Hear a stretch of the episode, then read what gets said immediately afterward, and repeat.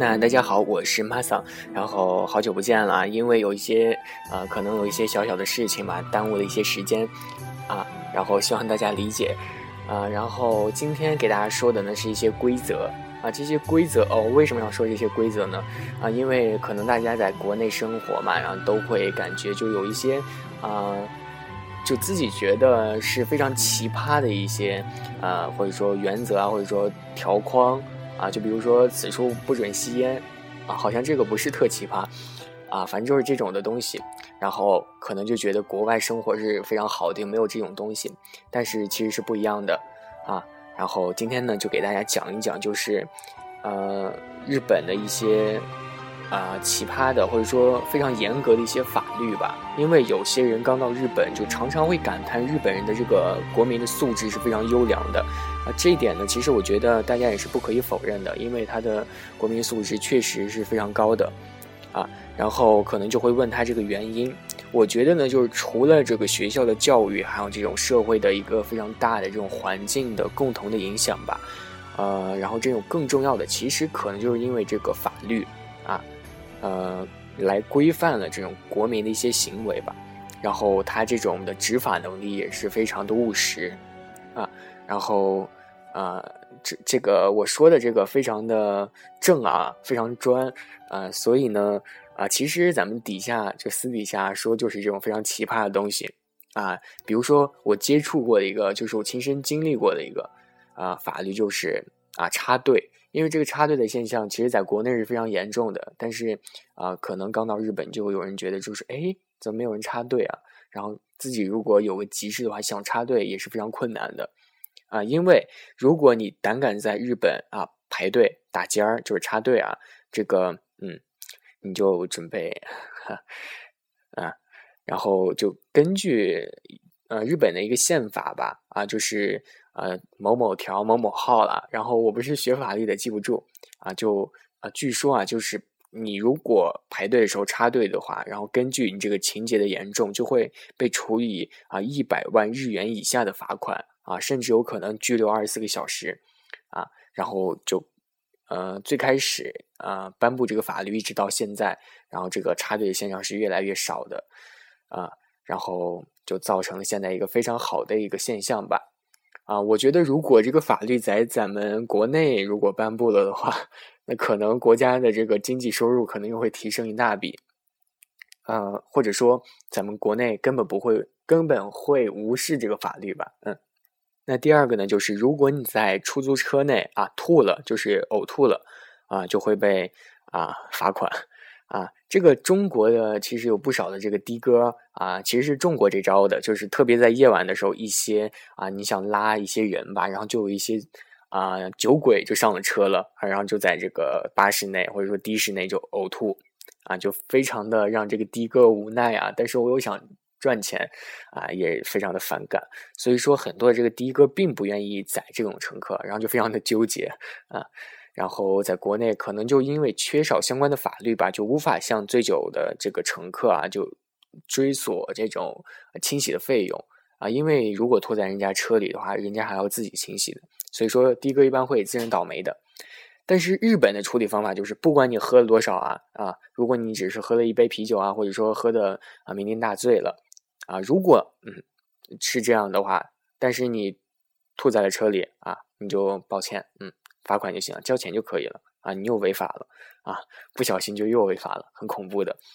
啊！因为你在这个出租车啊呕吐，就违反了日本民法的这个契约违反啊，就会被判处罚款，或者说赔偿出租车的这个清扫的费用啊。也就是说，你你如果吐的话，交钱就可以了。嗯，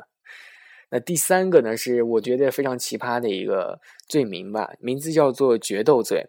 就是决斗这个。有这个法律，其实是因为日本有这种武士道的精神吧。武士道曾经在日本风靡了很多年啊，所以说决斗吧是这个常有的事啊。就比如说武侠小说那种的，就高手过招啊，一比高下啊。如果选择决斗的话，就可能会造成一些困扰啊啊，或者说也是一下就能解决问题的。但是呢，啊，在现在这个日本可以说是非常现代化的。决斗的话，这个你可以上电脑这个打打拳皇决斗，但是真正的决斗其实是难以秘籍了啊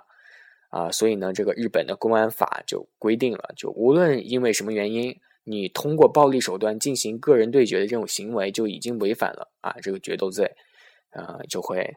呃蹲监狱啊。所以说没事儿的话就不要去。啊，这个啊，打斗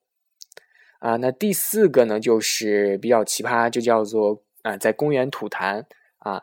在公园吐痰的话，你就会被处以罚款的啊，也是一个非常啊，怎么说啊，亲民吧，也不是非常，也不是说非常就是难堪，就是令人无法接受。其实是这个也是有助于环境的保护的，因为啊，这个日本的。啊，犯罪法也是规定，就是说，如果你在日本，呃，不是在公园或者说其他的公共场所吐痰，就会被处以一千日元或者说啊一万日元啊这个期间的这种罚款啊，并且啊，这个更严重的就是你会被记在啊这个用咱们中国的话来说，就是会被记在这个档案上啊，日本呢叫做个人的这个犯罪前科。啊，非常的恐怖啊！就是你吐口痰的话，被抓现行就有犯罪前科啊。如果，呃，其实我这的说，大家其实呃也不会理解到这个的严重性。如我这的说吧，就是如果你哎被抓到了啊，呃，他只会在你个人档案上这个犯罪前科那个栏上写一个有字啊，但是不会注明你是偷窃杀人还是仅仅吐了一口痰这种罪。啊，只是会写一个有，非常恐怖。所以说，大家有事没事千万不要 去吐那口痰啊。嗯，那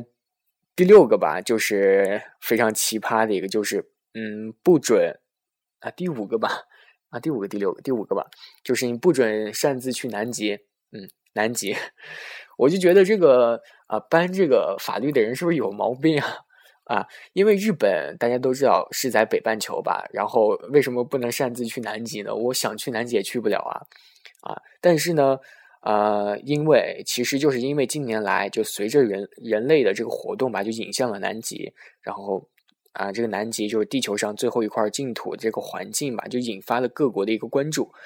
呃，然后日本呢，其实向来都是以一些。啊，环境吧，就是保护者的这种姿态是视全球的啊，自然就不会落后的。然后日本的这个南极环境保护法也规定了，就是说日本公民如果想去南极的话，就必须向相关机构提交这个啊登陆南极的一些申请书啊，然后经过四个小时的这个南极环保相关知识的这种紧急的培训啊，你才可以去南极啊，然后也要考试的。并不是说啊，你我要买，我有钱，我买个机票，然后直接就去飞南极，这样是不可以的，也犯法的啊，嗯，就这样啊，否则呢啊，就是我刚刚说的，就会被处以五十万日元以下的罚款，以示警告啊，就这样啊，然后大家就今天梳理一下今天的这些犯罪的东西 啊啊之之后呢，其实还有一些这种犯罪的啊，不是我说什么呢？之后呢，其实也有一些这种非常奇葩的东西。啊，非常奇葩的法律，然后啊，在下一期节目给大家说啊，因为今天呢也是抽空给大家啊录了一期节目，因为怕大家怪罪于我，真的我我非常抱歉，因为这个时间隔得太长了，但是我真的啊有时间，希望大家啊没有时间 啊，希望大家能够理解，嗯，之后一定会给大家补上的，然后大家啊平时一定要小心一点，因为我还有很多这个犯罪的事没有说啊。然后说不定大家一不小心就犯罪了呢，嗯。